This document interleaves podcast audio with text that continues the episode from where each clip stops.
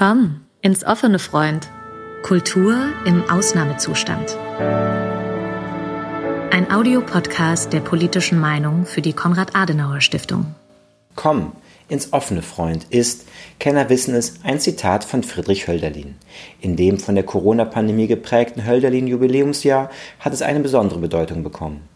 Unter den Bedingungen der Pandemie konnten keine Lesungen stattfinden. Schriftstellerinnen und Schriftsteller waren, wie wir alle, in die Isolierung gezwungen. Und für viele war dies mit Existenzschwierigkeiten verbunden. Die politische Meinung hat in der Situation Autorinnen und Autoren um ihre Wahrnehmungen und Reflexionen zum veränderten Alltag gebeten. Warum schreiben wir in schwierigen Zeiten? Welche Lektionen, wenn es sie denn gibt, hat Literatur angesichts von Lockdown und Social Distancing für uns parat? Zehn Autorinnen und Autoren haben unserem Wunsch entsprochen. Den Anfang macht Frau Ulrike Dresdner mit ihrem Text von realer Gegenwart. Ulrike Dresdner wurde 1962 in München geboren. Sie lebt als freie Schriftstellerin in Berlin und Leipzig, wo sie seit 2018 das Deutsche Literaturinstitut Leipzig leitet. Ende März. Wie ist es, eine Mutter zu sein mit, oh Gott, was bin ich froh, nur einem Kind und dessen E-Learning? Sogenannt ein Segen. Ich höre. Stellen Sie sich nur vor, wie es wäre, wenn wir die digitale Welt nicht hätten. Stimmt. Auch ich bin froh, wenn endlich der Pizzadienst simst, dass die Pizza unten auf der Straße steht. Aber was das Lernen und Lehren angeht, wir improvisieren. Mitte Mai. Nachts hustet das Kind zweimal trocken. Ich denke Corona. Ha, die Angst. Übertrieben? Aber da. Am Morgen ist das Kind am Handy. Es rollt sich von einer Seite des Bettes zur anderen. Für mein Kind sind Corona und im Bettrollen inzwischen eins. Es ist leider zu schwer, als dass ich es raustragen könnte. Dafür schimpft es auch zu viel. Im Übrigen kaut es. Ich habe den Eindruck, dass es dem Kind gut geht, bis der Krisensatz fällt. Es ist ein bis dato undenkbarer, tatsächlich aus dem Mund des Kindes noch nie gehörter Satz. Es dürfte eine Folge Star Wars ansehen und sagt, ich will auf keinen Bildschirm mehr starren. Ich möchte über die Bedeutung von Anwesenheit nachdenken. Physische, reale Anwesenheit. Über die Bedeutung des Ausdrucks ein Zimmer teilen oder so einfache Sätze wie ins Café gehen. Über Sätze wie den kann ich nicht riechen. Sätze wie ich hab dich zum Fressen gern. Was wir erleben, ist ein Anlass, digitales und körperliches Erfahren gegeneinander abzuwägen ihnen und ihren Effekten nachzuspüren. Als Schriftstellerin bin ich Expertin in Alleinarbeit. Ich kenne es, mich zurückzuziehen und habe einiges Talent darin entwickelt, kann vier Wochen, zwölf Stunden am Tag und mehr durcharbeiten, um einen Roman wirklich voranzutreiben. Das sage ich nicht, um anzugeben. Es ist einfach nötig. Und ich weiß, dass meine Kolleginnen das ebenfalls tun. Es ist schön. Meist bekomme ich so wenig davon. Den Rückzug habe ich nun. Doch etwas ist anders. Hat es mit dem Unterschied zwischen Freiwilligkeit und Zwang zu tun? Arthur Schopenhauers großartige Parabel von den Stachelschweinen fällt mir wieder ein. Eine Gesellschaft Stachelschweine drängte sich an einem kalten Wintertage recht nah zusammen, um sich durch die gegenseitige Wärme vor dem Erfrieren zu schützen.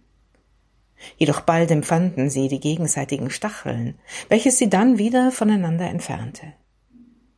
Wann nun das Bedürfnis der Erwärmung sie wieder näher zusammenbrachte, wiederholte sich jenes zweite Übel, so dass sie zwischen beiden Leiben hin und her geworfen wurden, bis sie eine mäßige Entfernung voneinander herausgefunden hatten, in der sie es am besten aushalten konnten.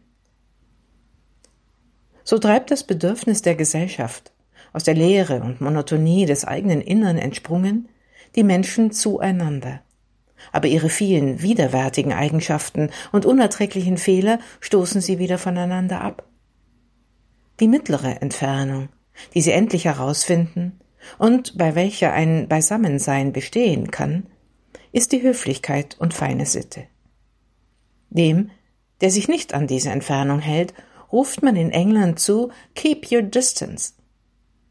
Vermöge derselben wird zwar das Bedürfnis gegenseitiger Erwärmung nur unvollkommen befriedigt, dafür aber der Stich der Stacheln nicht empfunden.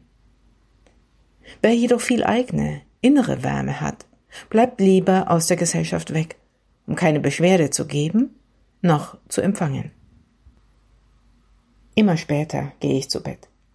Ich habe Angst vor der Angst, die dort jeden Abend über mich herfällt. Die Finanzen, die Gesundheit. Bin ich Teil der Risikogruppe? Wer weiß, was alles ich bin. Eines aber bin ich jedenfalls. Und, so trivial es sein mag, ich habe es nie zuvor so dauerhaft gespürt. Ich bin ein Mensch aus Fleisch und Blut, ein Mensch mit einem wirklichen Körper, einem prekären, empfindlichen Konstrukt. Das Jahr 2020 führt es uns allen eindrücklich vor. Neu daran ist, dass mir deutlich wird, wie sehr dieser Körper davon lebt, seinesgleichen zu begegnen. Denn auch als Spezialistin in Soloarbeit gehe ich jeden Tag ins Café, sitze dort im Lärm zwischen anderen und schreibe. Was mir also fehlt? Die Fütterung. Die Fütterung mit Menschenstoff. Ich spreche zur Genüge, ich sehe Menschen via Zoom, ich habe ein anderes Körperwesen in der Wohnung um mich. Dennoch entsteht eine Lücke.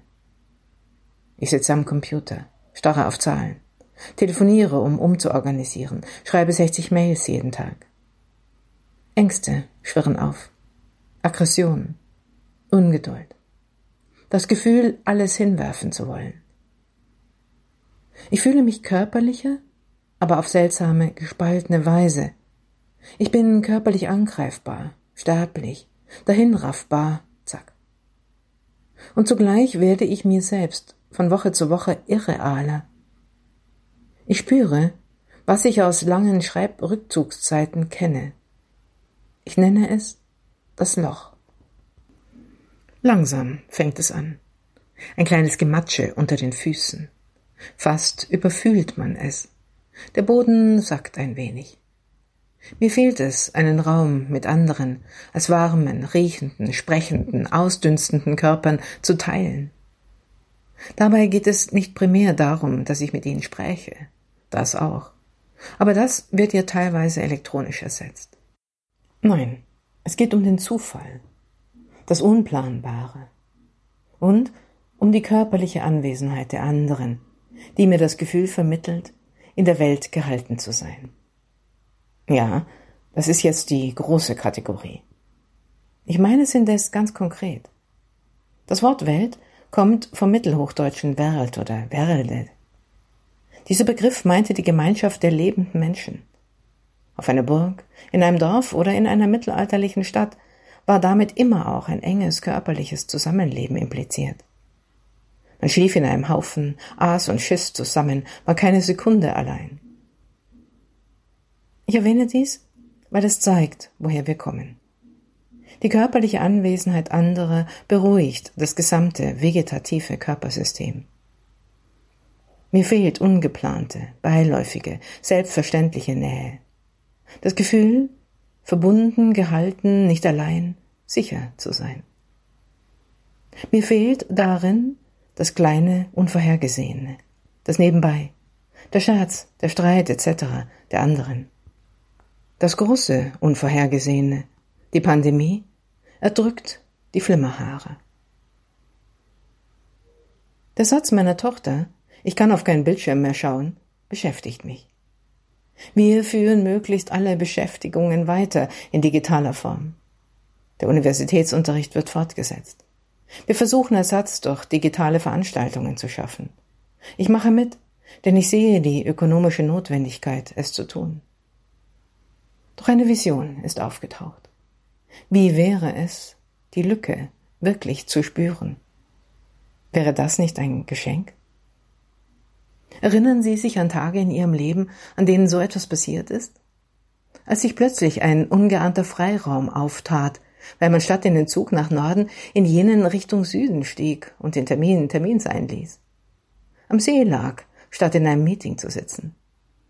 Einmal strandete ich am Flughafen Orly in Paris. Acht Stunden verbrachte ich im Nirgendwo. Niemand wusste, wo ich war oder was ich tat. Es war eine geschenkte Zeit in der ich mit einem Mal ohne Über-Ich dasaß und es mir gut gehen ließ. Eine ganz andere innere Stimme erschien. Selbstverständlich kann man nicht Wochen so verbringen. Aber man kann dieses Gefühl fördern, genießen und ihn sich nehmen und gönnen, den Ausraum, die innere Freiheit. Etwas von diesem Geist will ich mir in jeden dieser Corona-Tage übersetzen, hinübernehmen. Ich stehe in meinem Bücherregal. Meine Innenwelt braucht Futter. Jede und jeder wird es anderswo finden. Für mich kommt es aus Büchern, vor allem aus Gedichten. Sie haben ein immenses Trostpotenzial, fast hatte ich das vergessen. Der amerikanische Kulturkritiker George Steiner veröffentlichte im Jahr 1990 das Buch Von realer Gegenwart. Darin widmet er sich vor allem dem alten Versprechen des göttlichen Bildes, das Numinose real stofflich präsent zu machen. Um diesen Wunsch der Kunst mag es stehen, wie es will. Corona lehrt uns etwas anderes. Die reale Gegenwart, um die es geht, sind wir selbst. Gegenwart. Der andere, der mir etwas entgegenhält.